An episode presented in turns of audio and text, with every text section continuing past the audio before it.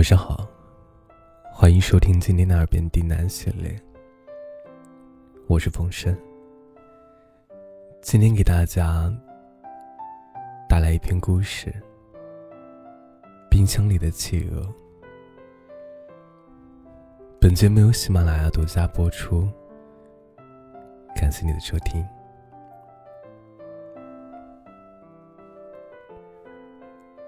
我每天晚上睡觉前。都会习惯性的翻一翻冰箱。我也不知道自己究竟是从什么时候开始啊，养成了这个习惯。按常理来说，翻冰箱是为了找吃的，找吃的，是因为肚子饿。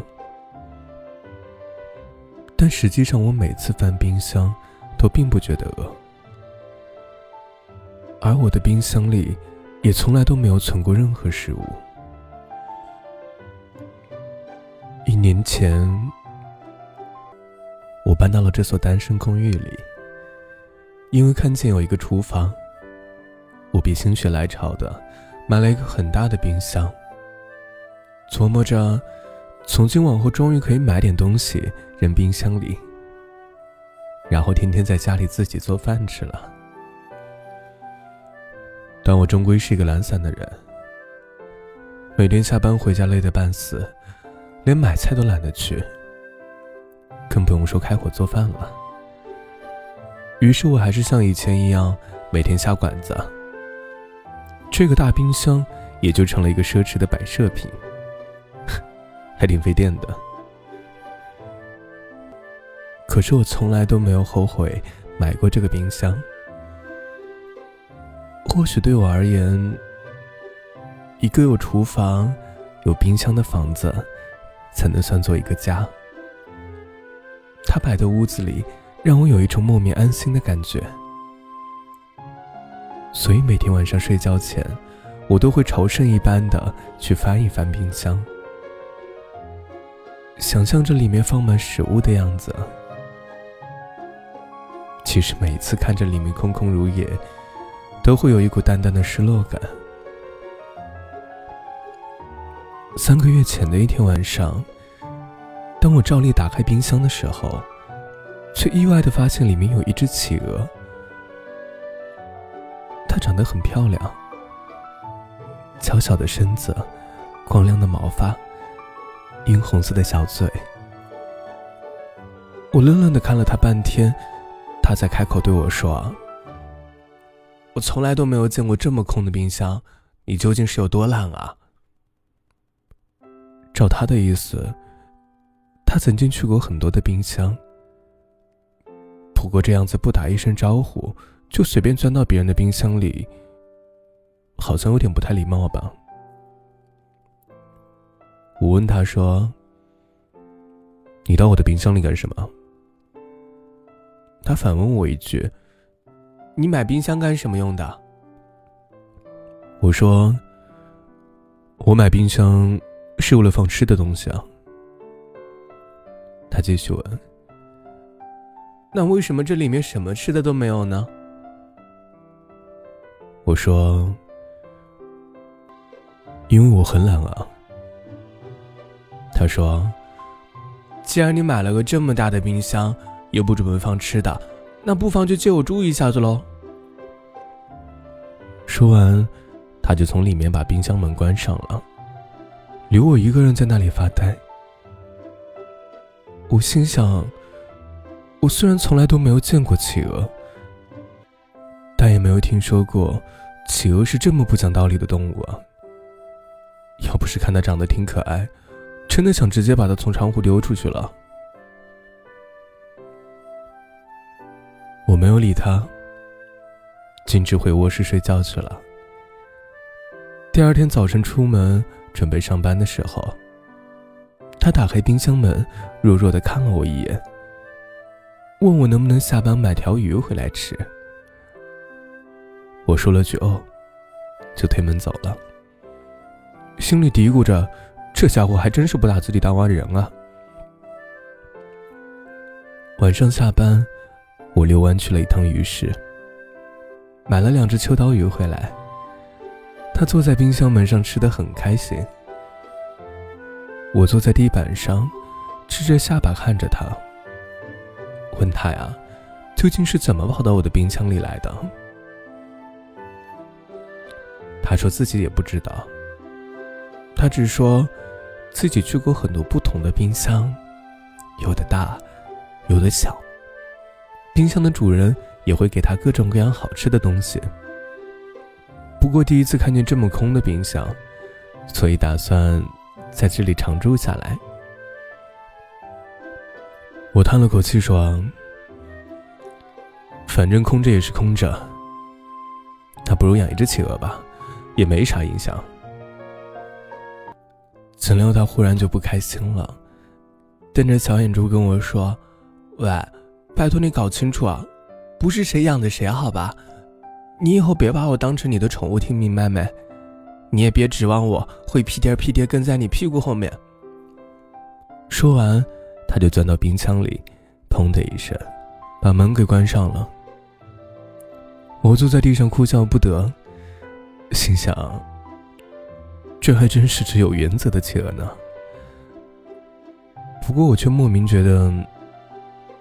自己挺喜欢他的。过了几秒之后，里面又传来一句抱怨：“拜托你把这里面的灯修一下，好吧？每次开门都亮着，门一关就暗了。”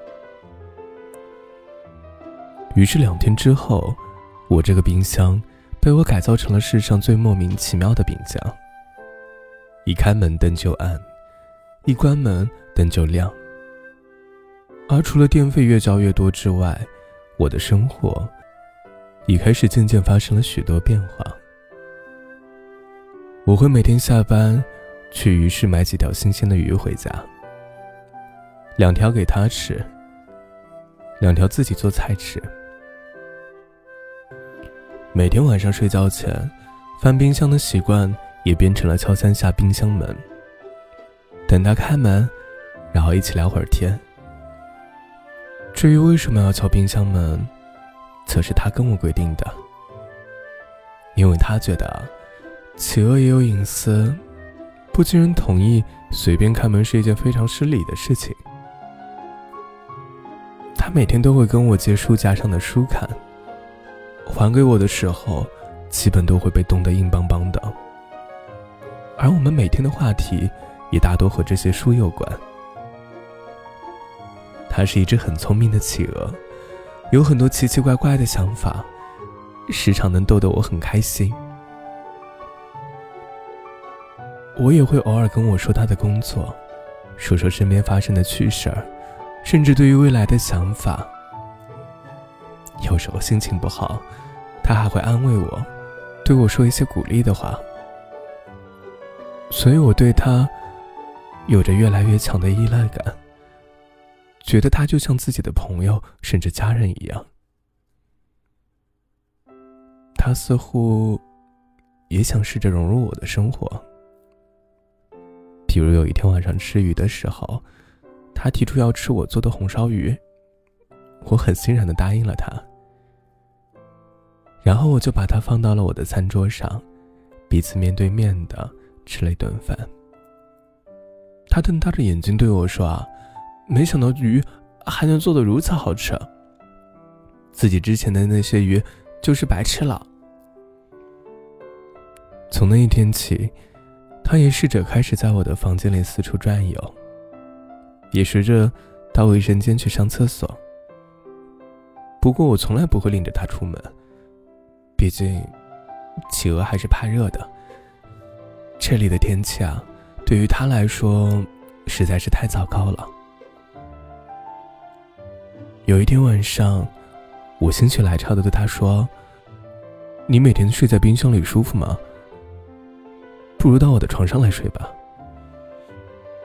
他似乎有些吃惊，但是他却没有直接拒绝，还是说：“睡在你的床上太热了，还是冰箱里舒服。”我说：“那可以开空调啊，开的冷点儿呗。”我可以多盖几层被子，就当冬天嘛。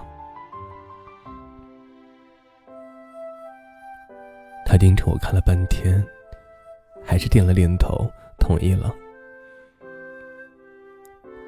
于是从那之后，我便和一只企鹅睡在了一起。我们一起吃饭，一起聊天，一起看电视。有时我还会给它洗洗澡。而我的大冰箱里，也渐渐开始存起了食物。里面不仅有鱼，还有蔬菜水果。一切都是那么的美好。就像我曾经一次次打开冰箱前所想象的那样，而每天晚上，我都会回家做一大桌菜，和他一起吃。而从那之后，我再也没有了睡前去翻一翻冰箱的习惯。直到上个星期的某一天，我的父母要来我家看我，我很高兴的把这个消息告诉了他。可是他觉得非常不情愿。我问他：“你不想见我的爸爸妈妈吗？”他说：“我觉得有一些奇怪，不知道他们会怎么样看我，会怎么样看你。我觉得他们一定会不高兴的。”我说：“有什么关系吗？你这么可爱，他们一定会喜欢你的。更何况……”我现在过得很幸福啊，他们为什么要不开心啊？他说：“他们的确希望你幸福啊，但希望看到的，并不是一只企鹅。”说完，他摇了摇头，一脸的失落。那一天晚上。他执意要钻回冰箱里睡，我一个人躺在床上，把空调关掉，却感到前所未有的寒冷。第二天上午上班前，我敲了很久的冰箱都没有开门。打开冰箱一看，他已经不在了，里面的食物却都很安然的摆在那儿。就像里面从来都没有住过一只企鹅那样，它就这样没有道理的从我的冰箱里消失了，就像他当时进我的冰箱一样，消失的如此迅速彻底，以至于我怀疑他甚至都没有在我的生活里出现过。或许，他到了别人的冰箱里。或许他回到了原本属于他的世界。不过从那之后，我再也没有去外面吃过晚饭。我的冰箱里也总是放着各式各样好吃的东西。其实我的手艺很差，做出来的东西并不好吃。然而每当睡前翻冰箱的时候，看到里面满满当当的食物。我都会特别欣慰。有一天，朋友问我：“你为什么总是买一大堆东西塞进你的冰箱啊？就不能吃完再买吗？”我想，如果它总是满的，就不会再有企鹅住进来了吧。尽管我非常想念那只没有节操的企鹅。